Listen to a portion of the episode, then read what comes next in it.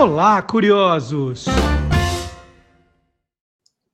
Boa noite, curioso! Boa noite, curiosa! Hoje é quinta-feira, noite do Quem Te Viu, Quem TV, as histórias da história da televisão brasileira com Magalhães Júnior. Boa noite, Maga! Boa noite, Marcelo. Boa noite, curiosa. Boa noite, curioso.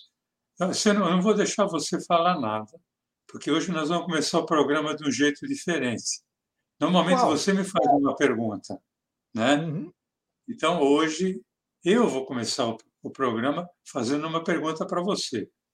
Olha só, pode fazer. Qual é a pergunta? Ah, você pode chamar a vinheta, por favor? vinheta para o Magalhães Júnior.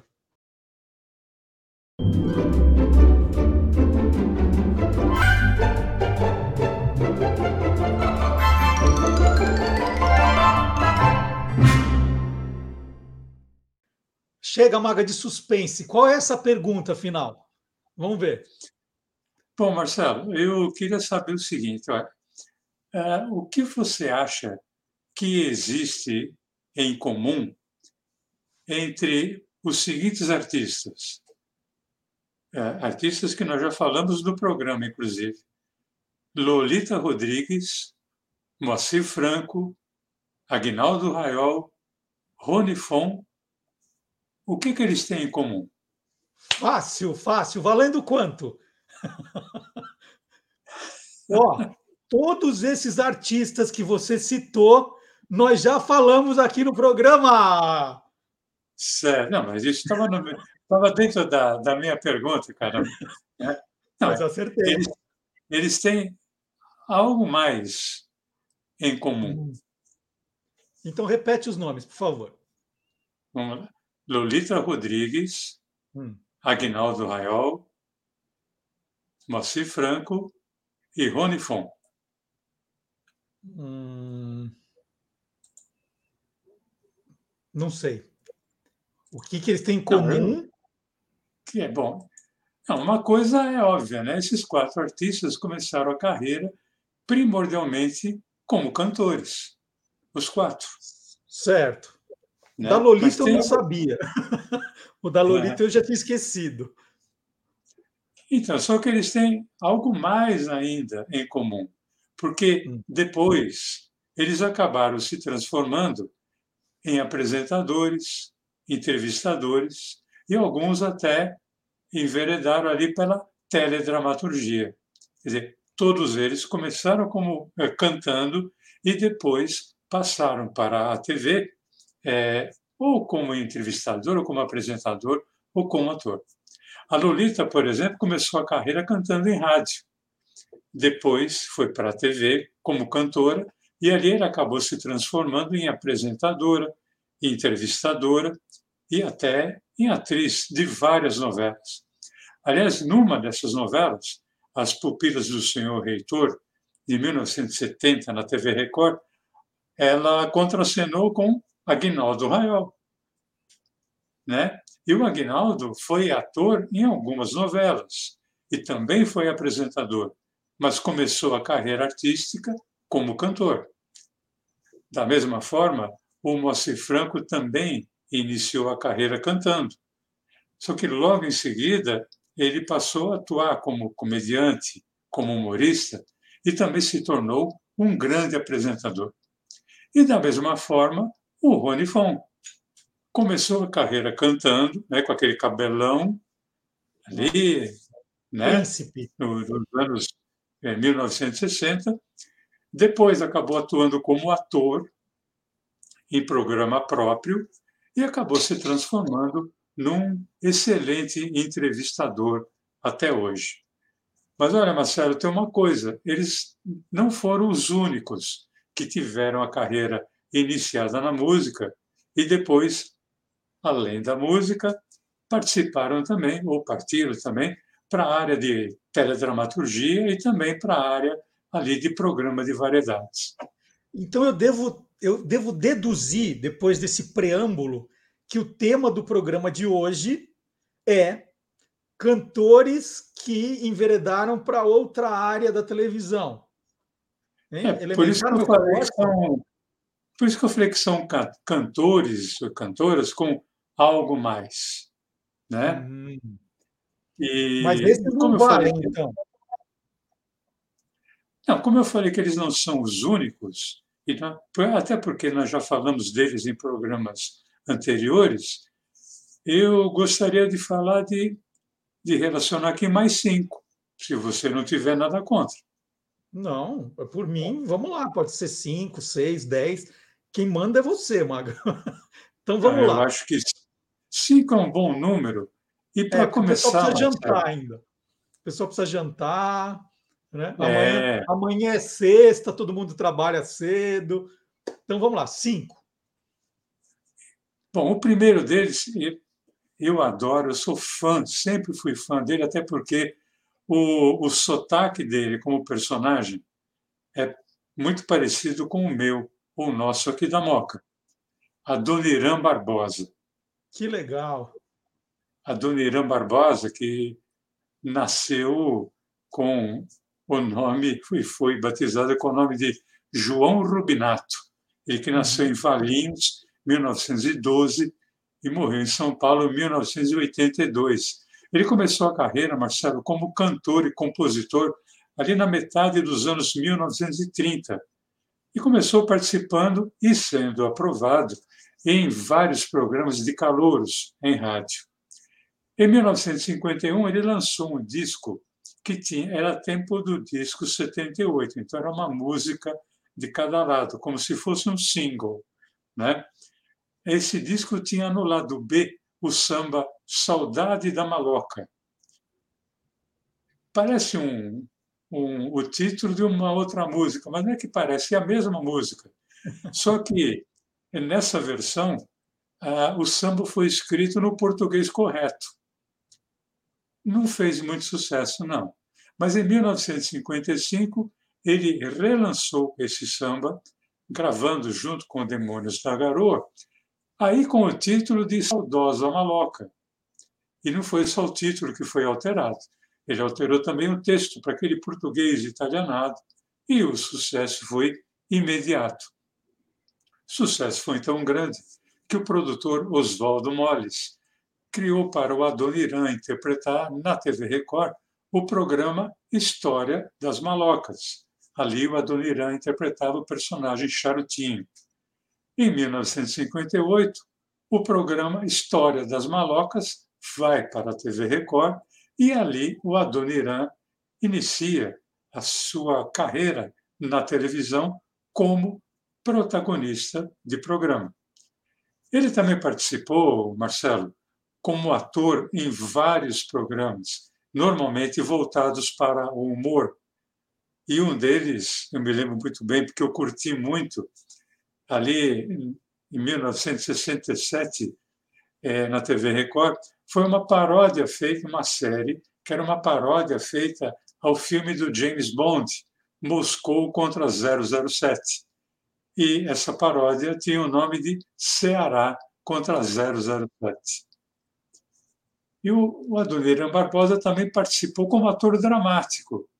Nem tanto, mas é. E participou de várias novelas, como Seu Último Pecado, Mulheres de Areia, Ovelha Negra, Cheque Mate, Os Inocentes, sempre fazendo um papel dramático, mas dando sempre tinha ali uma quedinha, dando uma quebradinha pelo humor. O Magan, se tratando do, do Adoniran, né, deve ter muita história engraçada curiosa, engraçada dessa época de, de novela, não tem não? Tem, e eu peguei uma, uma história que é muito legal, que envolvia o seu personagem, o barbeiro Dominguinho, na novela Os Inocentes, que foi ao ar na TV Tupi em 1974. Era uma cena de almoço, uma pensão, e o personagem do Adoniran ele tinha que reclamar que faltava sal na comida. Ele tinha que falar só isso. Olha, está faltando sal. Só que o Adoniran, na hora da gravação, resolveu falar do seu modo italianado, que era próprio do personagem. E se você observar a, a cena que nós vamos ver daqui a pouquinho, você vai perceber que o ator que fazia o personagem, que estava ao seu lado na mesa, ele foi obrigado a segurar o riso, porque ninguém esperava que ele fosse dar a fala daquela forma. E a cena está aqui para a gente rever. Olha, se a bancada da oposição permite uma parte, eu pido a palavra pela ordem para dizer que.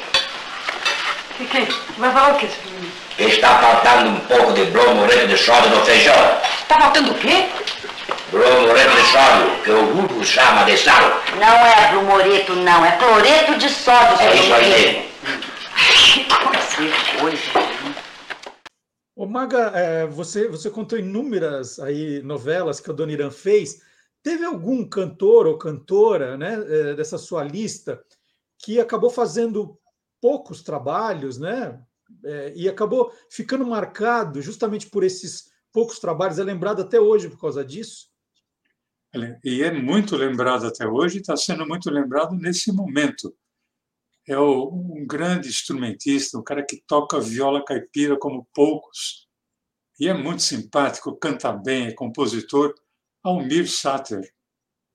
Né? O Almir Eduardo Melk Sater, que nasceu em Campo Grande, no, no, no Mato Grosso, é Mato Grosso do Sul, é, em 1956. O Almir Sater, como eu falei, instrumentista né, de viola caipira, cantor, ele gravou seu primeiro disco, um LP que se chamava Estradeiro, em 1981. Na metade dos anos 1980, ele foi um dos que iniciou e participou de um projeto chamado Comitiva Esperança, que registrava a vida dos pantaneiros no Pantanal mato-grossense. Até que em 1990 veio então o convite para ele fazer a novela que tinha tudo a ver com ele. Pantanal, a primeira versão, pela Rede Manchete. Nessa novela ele fazia o personagem chamado Trindade, que era um peão boiadeiro que, além de alguns mistérios, também era violeiro. É, Maga, eu só vou fazer esse comentário, né, que é, é, é um tanto óbvio, mas é bom para não deixar dúvida, que quando ele nasceu, Campo Grande ainda fazia parte do Mato Grosso. O Mato Grosso foi dividido depois e Campo Grande aí passou para o Mato Grosso do Sul. do Sul. Então ele nasceu em Mato Grosso, hoje seria é, Mato Grosso do Sul. Só para o pessoal depois aqui nos comentários enlouquece, né? É, não, nessa versão. Não, aqui é, é, é tudo para tudo tem que ficar esclarecido. É, nos mínimos detalhes. É, nessa, nessa versão é, que a gente está chamando agora de antiga, de Pantanal, o Almir, Almir Sater teve companhia de um outro cantor que também virou ator, não foi? Teve, e eles faziam várias cenas é, de é, tocando viola e cantando ali. Né? Tem várias cenas. E esse personagem que contracenava com o Trindade era o Tibério, né? que era interpretado pelo Sérgio Reis. Sérgio Reis, que tinha começado a carreira como cantor nos anos 1960, um cantor ligado ao movimento da Jovem Guarda. E anos mais tarde ele acabou entrando ali pelo movimento country music no, no, no Brasil. Bom, você estava você tava falando do. Eu te perguntei se tinha algum, é, algum cantor, cantora que fez poucas participações e foi lembrada. Você começou a falar do Almir Sater, lembrou muito bem de Pantanal, é, mas Pantanal não foi a única novela que ele fez, né? Não, inclusive tem uma, uma, uma curiosidade: o, o personagem dele é, teve abreviado a sua participação no, no Pantanal. Né? O Almir Sater saiu da novela antes do previsto, porque ele recebeu um convite para fazer uma outra novela na própria Rede Manchete, onde ele seria protagonista, ao lado da atriz Inga, Ingra Liberato. Uhum. Era a novela A História de Ana Raio e Zé Trovão também foi um grande sucesso. Aí o, o Almir como protagonista, né? ele como o Zé Trovão, e a Ingra Liberato como é, Ana Raio. Depois disso, o Almir Sater voltou-se mais para sua música, para a vida pantaneira, participando ali pontualmente de uma ou outra novela, mas assim era muito pontualmente, pontualmente. E somente agora, no remake de Pantanal, ele voltou a atuar, agora com o personagem Eugênio Chalaneiro. Até porque tem uma música, né? Chalana, tal, etc. E nessa novela ele contracena com o seu filho, Gabriel Sater, que é quem faz o personagem do Trindade. Ô Maga, aproveitando essa questão aí de, de pai e filho, né? Tem um outro é, cantor que virou ator, né? Hoje continua sendo um, um, um, um é quase um one-man show, né? Que ele faz de tudo, um cara super talentoso, mas que começou na carreira justamente usando isso, né? Da questão da trajetória do pai, né? É, quem que é esse esse ator cantor? Bom, ele tem Júnior no nome artístico. É o Fábio Júnior. O nome de batismo é Fábio Correia Airosa Galvão, ele que nasceu em São Paulo em 1953, por acaso, mesmo ano que eu nasci. Né? Fábio Júnior, que começou a vida artística profissional como cantor no início dos anos 1970, mas não com o nome Fábio Júnior. Inicialmente, ele assumiu dois pseudônimos. O primeiro foi Uncle Jack. Então, tem um compacto ali do Uncle Jack, e depois como Mark Davis. E o Mark Davis, cabeludo, uma roupa transada, até porque era a época, a primeira metade dos anos 1970, era a época ainda das longas cabeleiras que todos nós usamos, né? Hum. Em 1974 ele lançou um compacto simples, só lembrando, o compacto simples era uma música de cada lado, só que não era 78 rotações, já eram, eram 33 rotações, era um single. Né? Aí ele assumindo o nome de Fábio Júnior. E em 1976, aí ele lança seu primeiro long play, seis músicas de cada lado. O nome do LP, Fábio Júnior. Um dos seus primeiros trabalhos como ator, Marcelo, foi é, numa novela, na TV Globo, em 1978, essa novela chamava-se Nina.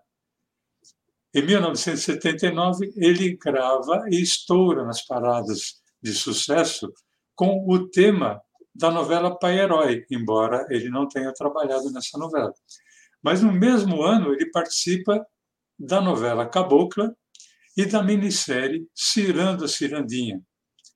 No ano seguinte, aí é a consagração como ator porque ele é um dos importantes personagens da novela Água Viva. Ele, ele sacramenta ali a sua carreira, tanto como cantor como como ator, vivendo um personagem de um médico jovem chamado Marcos, que era filho da personagem Lourdes Mesquita, que era interpretada pela Beatriz Segal. Bom, e aí? Pomba, por que essa cara de crises aí, hein?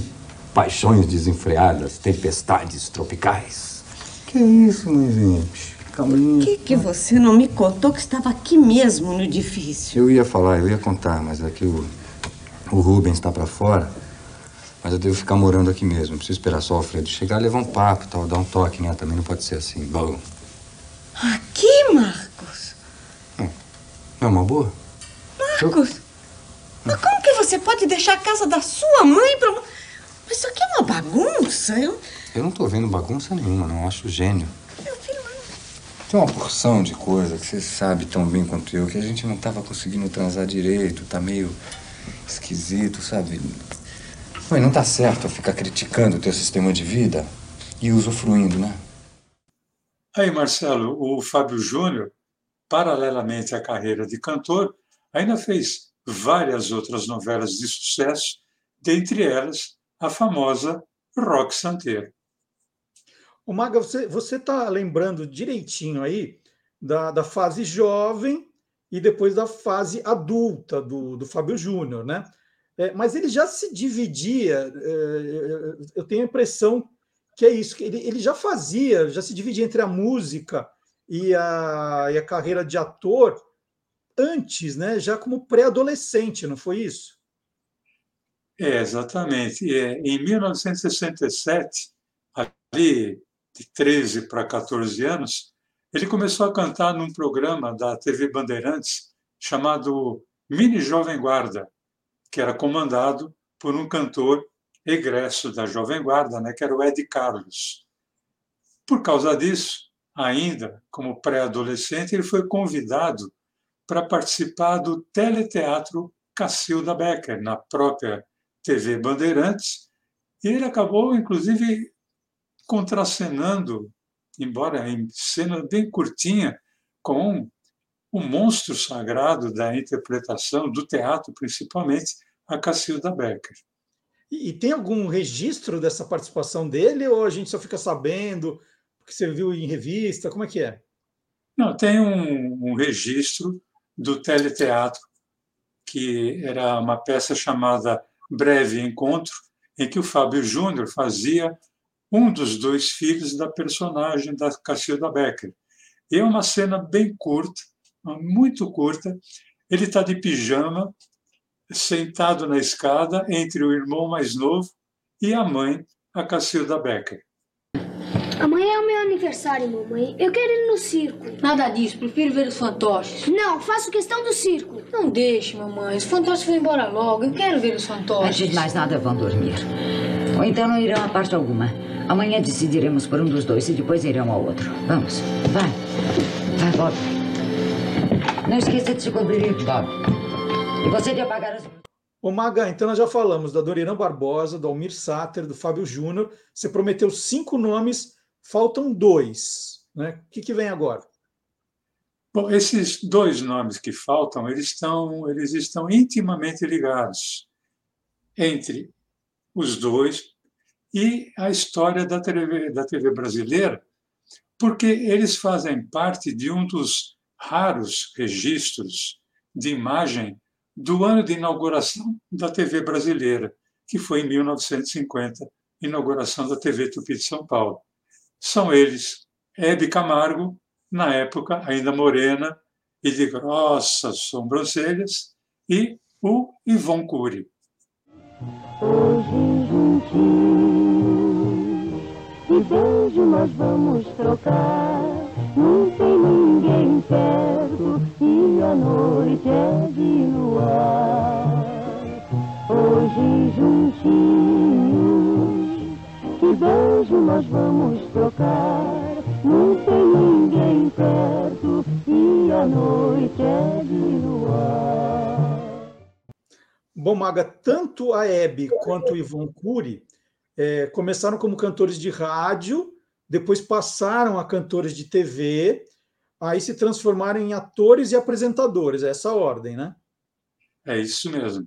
Vamos começar pelo Ivon Cury, Marcelo. O Ivon, Jus, José Cury, mineiro de Caxambu.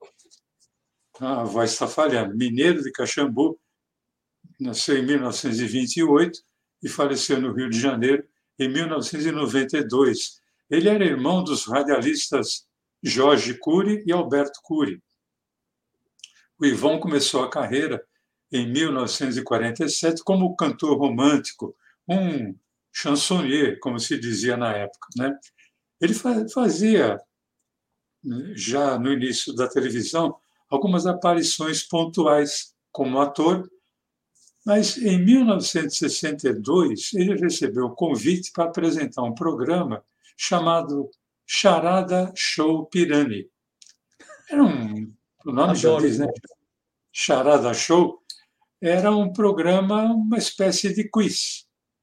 Uhum. Só que o programa fez tanto sucesso e o Ivon era tão bom apresentador que em muitas revistas especializadas, aliás, eu achei uma página que tratava, falava assim, chamava o programa de Ivon Charada Show. Tirava o nome do patrocinador, que era as Casas Pirani, e colocavam Ivon Charada Show, mas por conta própria, porque o nome do programa não tinha mudado.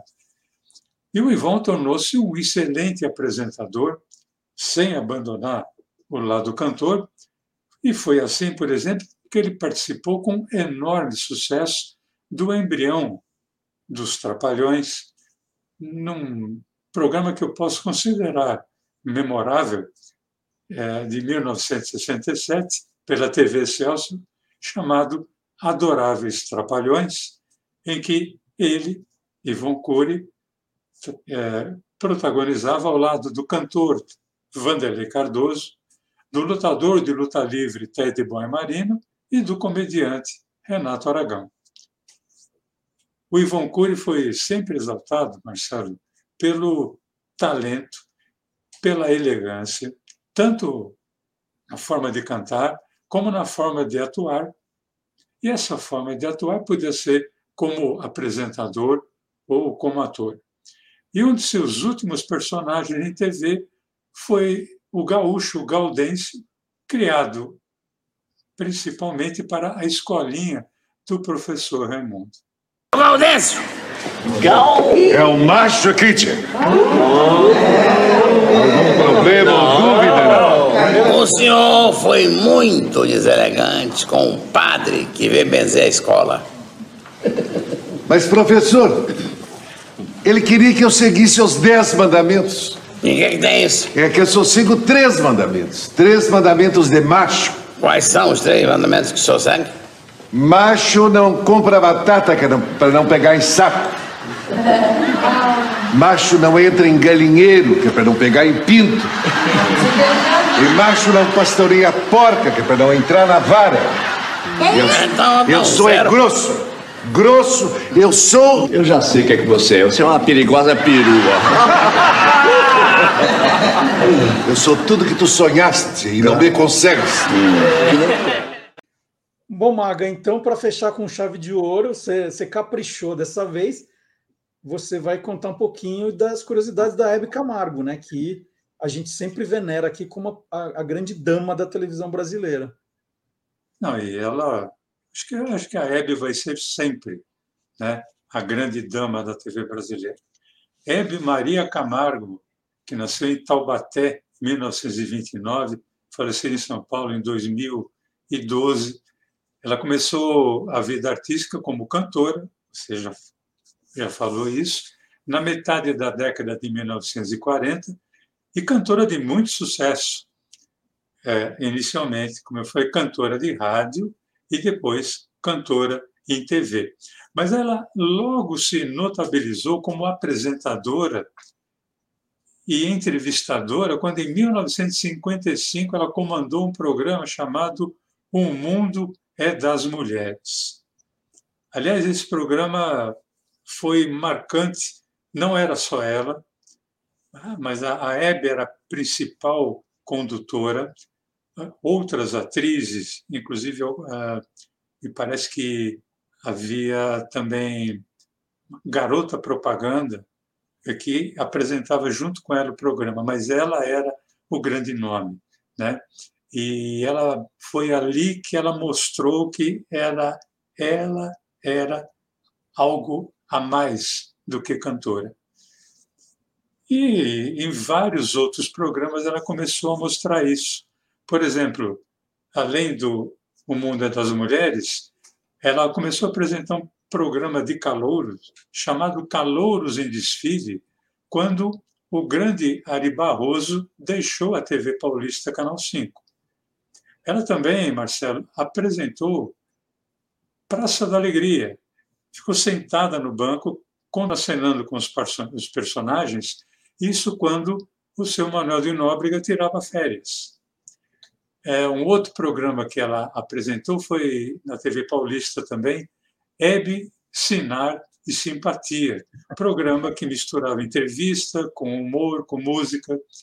Um outro programa é, de calouros foi Calouros Cristal, também sob o comando dela, assim como em, nos anos 1960, na TV Record, o programa Hebe, que depois passou para os anos 80, 90, anos 2000, é, entre TV Bandeirantes, é, um pouquinho na Rede TV e muito no, no SBT.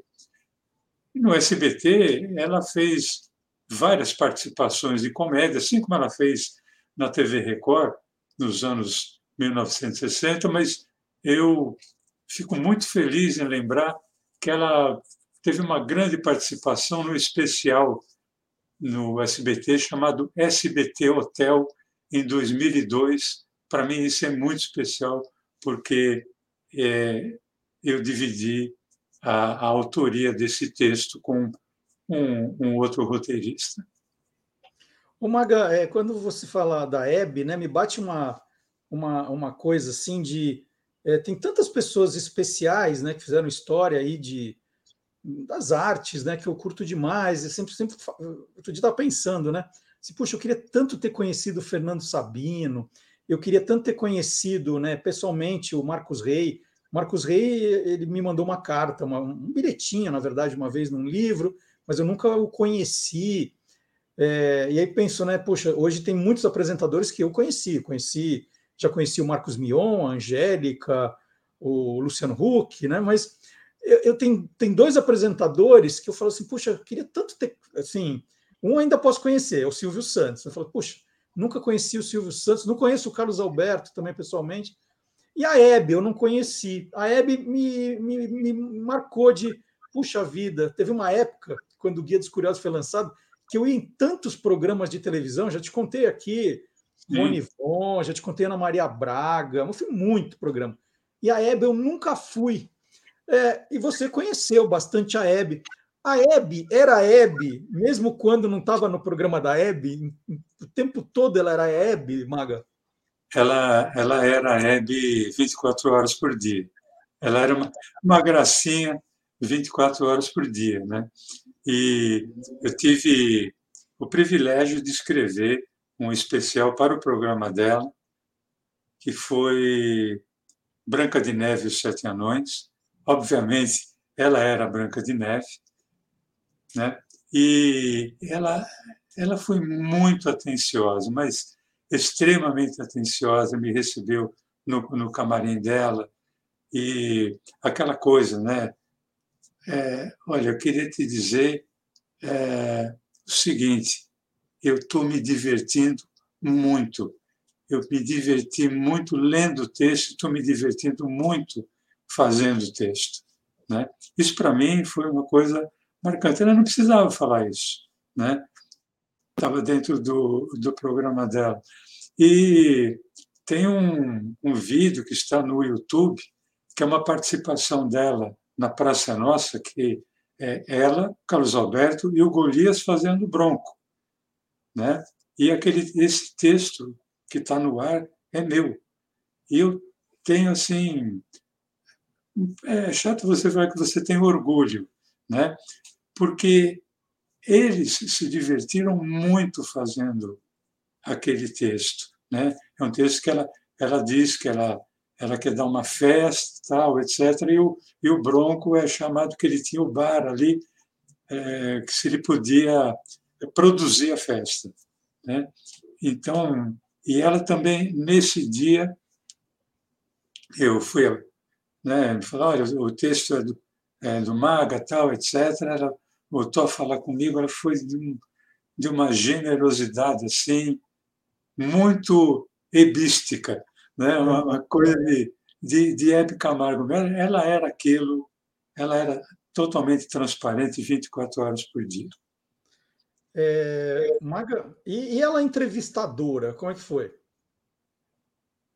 Olha, ela Bom, ela tinha uma tarimba como entrevistadora, né, alguém que começou em 1955, né?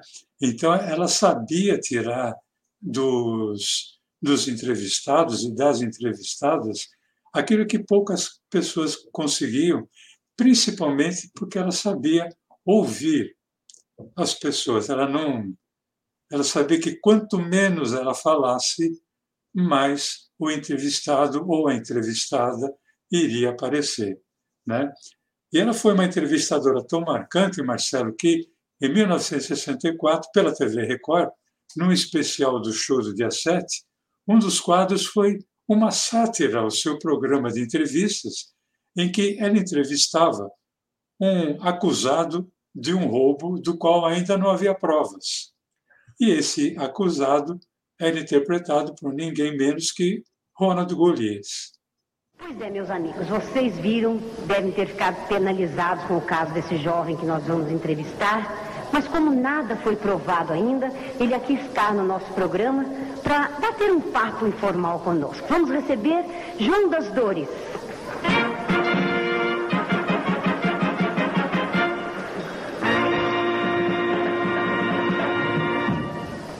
Boa noite. Muito prazer em receber o senhor, seu João. Vamos nos sentar, vamos ficar mais à vontade. É... Seu João, o senhor não acha que. Eu não acho nada. Aliás, eu nem, eu nem saí de casa nesse dia. Eu estava jogando dama com a minha avó, palavra de honra. É, é, mas escute, seu João, ninguém está acusando o senhor. Eu só queria saber se o senhor vai. Eu não vou em lugar nenhum, eu nunca fui. Nem, desde pequenininho que eu nunca fui. Nunca fui, por que, que eu vou agora? Não vou, não. É, seu João, eu queria só fazer mais uma perguntinha. Quem foi que. Eu não fui, não sei quem foi. Palavra de honra, eu vou embora. Com licença, a senhora é uma gracinha. Fica lá.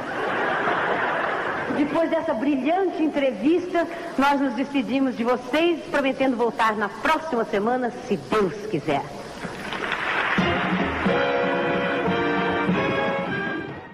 Ô, Maga, e dá para ver, né, quando os dois estavam juntos, que eles se divertiam para valer, né? E isso passava para o público, né? E o, e o Golias sabia explorar como ninguém, né? Porque ele sabia que ela ria. Né? A gente brinca é, em, em, nos bastidores que quando o público ri muito, tem público que, que não ri de nada, mas uhum. tem público que ri de fratura exposta. Né? Isso é um, um, um jargão do, do pessoal da, da comédia. Né? E a Hebe era desse tipo. A Hebe, o olhar do Golias para ela já tirava totalmente ela do, do, do, centro, ela começava a rir. Né? Então, eu, eu acho que é uma coisa extremamente emblemática as participações dela com o Golias. Então, eu gostaria de encerrar essa homenagem, nesse momento, a Hebe Camargo, relembrando um trecho, um trecho de uma antológica cena do especial Cleópatra, de 1967, também na TV Record, em que a Hebe interpretava Cleópatra, tendo à sua frente um Marco Antônio interpretado pelo Golias. Você é um homem de fato, César. Sim. Procuro ser bondoso. Ainda És amanhã. Bondoso. Como? És bondoso. Obrigado. Ainda amanhã vou fazer uma urgia beneficente. Sabe, Cleópatra? Fala. A minha bondade vai além.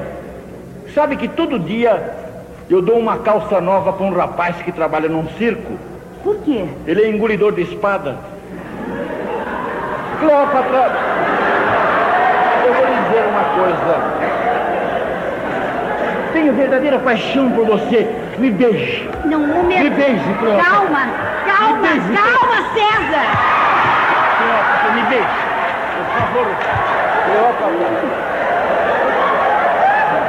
Vamos primeiro, Cleópatra. vamos primeiro tratar de negócios, César. Negócios? É. Que negócios? Eu quero, eu quero uma parte do seu império. Estou pensando, inclusive, em lhe dar a minha fábrica de lingerie. Certo? A minha fábrica de lingerie. Gostei, mas o presente que você me deu era um pouco grande. Você não gostou dele? Muito grande. Não parece. Pensava que era o teu tamanho certo. Mas ficou forgado.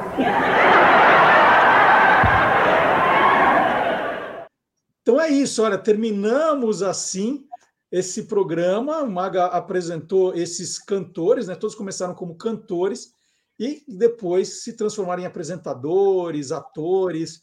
Tem gente que a gente nem lembrava. Alguns a gente, É, a gente até esquece, é. né? Exatamente.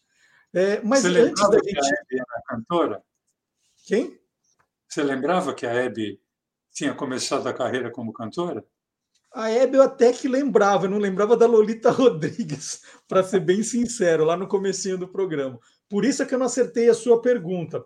Agora, Maga, antes da gente ir embora, é, um grande fã seu, que por acaso é meu pai, né? Meu pai, se eu ligo é, para ele em algum momento que ele está revendo o nosso programa, ele fala: olha, agora eu resolvi assistir de novo, tal. Você liga mais tarde, que ele não para, né?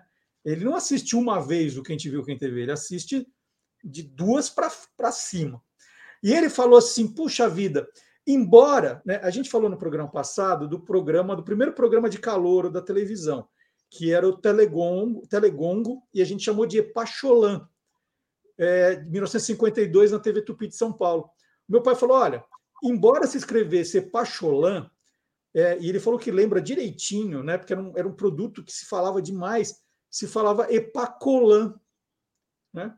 Aí falei: ah, vou conversar com o Maga sobre isso. E ele não esquece, hein? Não esquece, hein? Não, olha, sabe o que pode acontecer, Marcelo? Pode ser uma, um italianismo, né? porque existiam muitos termos, né? Antigamente, né? A colônia italiana era enorme aqui em São Paulo e o, o CH, é, mas principalmente o CH antes de I e do E, ele é pronunciado como para nós o QU. Então, por exemplo, é, coroinha, né? Aquele que ajuda o padre, escreve-se Chiericheto, né? mas a pronúncia é Quiriqueto. Né? E uhum. pode ser, eu não sei porque eu não sou daquela época, né? Sim. E a, a única pessoa que eu tinha próximo a mim já não está mais comigo, que é minha tia, né? Que era quem poderia talvez lembrar. Eu acho que foi por causa de um italianismo que imaginava que CH, né, um termo italiano, se pronuncia como se fosse QU, no caso do O, colocaram então epacolan. Pode ser que seja isso, né? Mas a gente pode tentar também, porque eu, eu, eu quando eu estava, estava pesquisando, quando eu vi o nome Epacholan ou Epacolan, eu fui descobrir que ele pertenceu ao laboratório Xavier, que era quem produzia o anticare Xavier, né? e um, também um remédio é, para as mulheres, que era o regulador Xavier, né? que tinha o 1 e o 2. Não, e... eu, eu, procurei, eu, procurei, na internet, Maga, tem, dá para ver a caixinha do Epacolan, né? E estava escrito Epacholan, mas assim, ah, então, né? tem caixinha, dá para ver na internet. É, e eu achei, a, como a pronúncia, né? E eu achei, inclusive, o telefone né, do laboratório. Eu, eu liguei, tocou, tocou, tocou, tocou, ninguém atendeu. Falei, bom, eu acho que eles devem ter empacholado ou empacotado. Né? É isso. Bom, então, Mas eu é agradeço isso. muito, agradeço muito ao seu pai, né? E eu acho que os nossos amigos e nossas amigas internautas, aqueles, aqueles que também nos ouvem pelos via podcast, é, quando perceberem alguma coisa tal, ou fica na dúvida, por favor, né? Se pronuncie, porque a gente está aqui para isso. É o que a gente diz, né? A gente só tem compromisso aqui com a informação correta, e se a gente não acha da primeira vez, a gente provoca para descobrir, né? Quanta coisa chegou depois que você tocou no, no, no assunto, no tema, e as coisas vão aparecendo e a gente vai arrumando. É isso que é o que a gente faz. O que a gente quer é é escrever a história. Tem muita coisa que já está ali certinha, né? E outras que foram desaparecendo, a gente perdeu as informações e provocando o tema, trazendo ele aqui para o pro programa, a gente vai vendo nos comentários as pessoas, ah, eu lembro disso, eu lembro daquilo, eu sou parente desse, sou parente daquele, e aí a gente vai construindo a história. Por isso que o historiador é isso, né? O historiador o tempo todo está procurando coisa nova. Não é historiador, ah, só o que já foi. Não, já foi, mas as informações elas estão sendo atualizadas o tempo todo. É, e às vezes o que já foi a gente acaba é, refazendo, como foi o caso do primeiro programa de culinária, que nós, né, todos os sites que eu acabei pesquisando, é, jornais, revistas antigas tal, davam aquele programa do Chico Wright e, de repente, sem querer, a gente encontrou um que era anterior a ele. Então, até o momento, é, é, Maria Alice Prestes né, uhum. é quem apresentou o primeiro programa em 1951 na TV brasileira. Vai chegar, e se tiver outro, vai ser no máximo 1950, porque antes disso não tinha televisão. É, nem, nem dá. Então é. é isso, já que o Maga falou agora de programas de gastronomia, é lembrado que temos que jantar. E então a gente volta no sábado com o Olá Curiosos, com um trecho desse programa, né? Mas você pode rever esse programa, qualquer um da série, agora são 87 programas do Quem Te Viu, Quem TV. Você pode assistir a todos eles no, no canal do YouTube do Guia dos Curiosos. Você clica em playlists, você vai procurar o Maga, vai estar o Maga ali no Quem Te Viu, Quem TV. Você pode assistir todos, todos. Gente, dá para maratonar e você vai conhecer a verdadeira história da televisão brasileira. Maga, um abração para você. É, Quinta-feira que vem tem mais, mas eu começo fazendo as perguntas, tá? Essa eu deixei, ah, mas. Tudo bem. Tudo bem, sou eu. Tudo bem. Vamos voltar ao normal. Isso, bem lembrado. Tchau, Maga. Tchau, gente. Tchau, pessoal.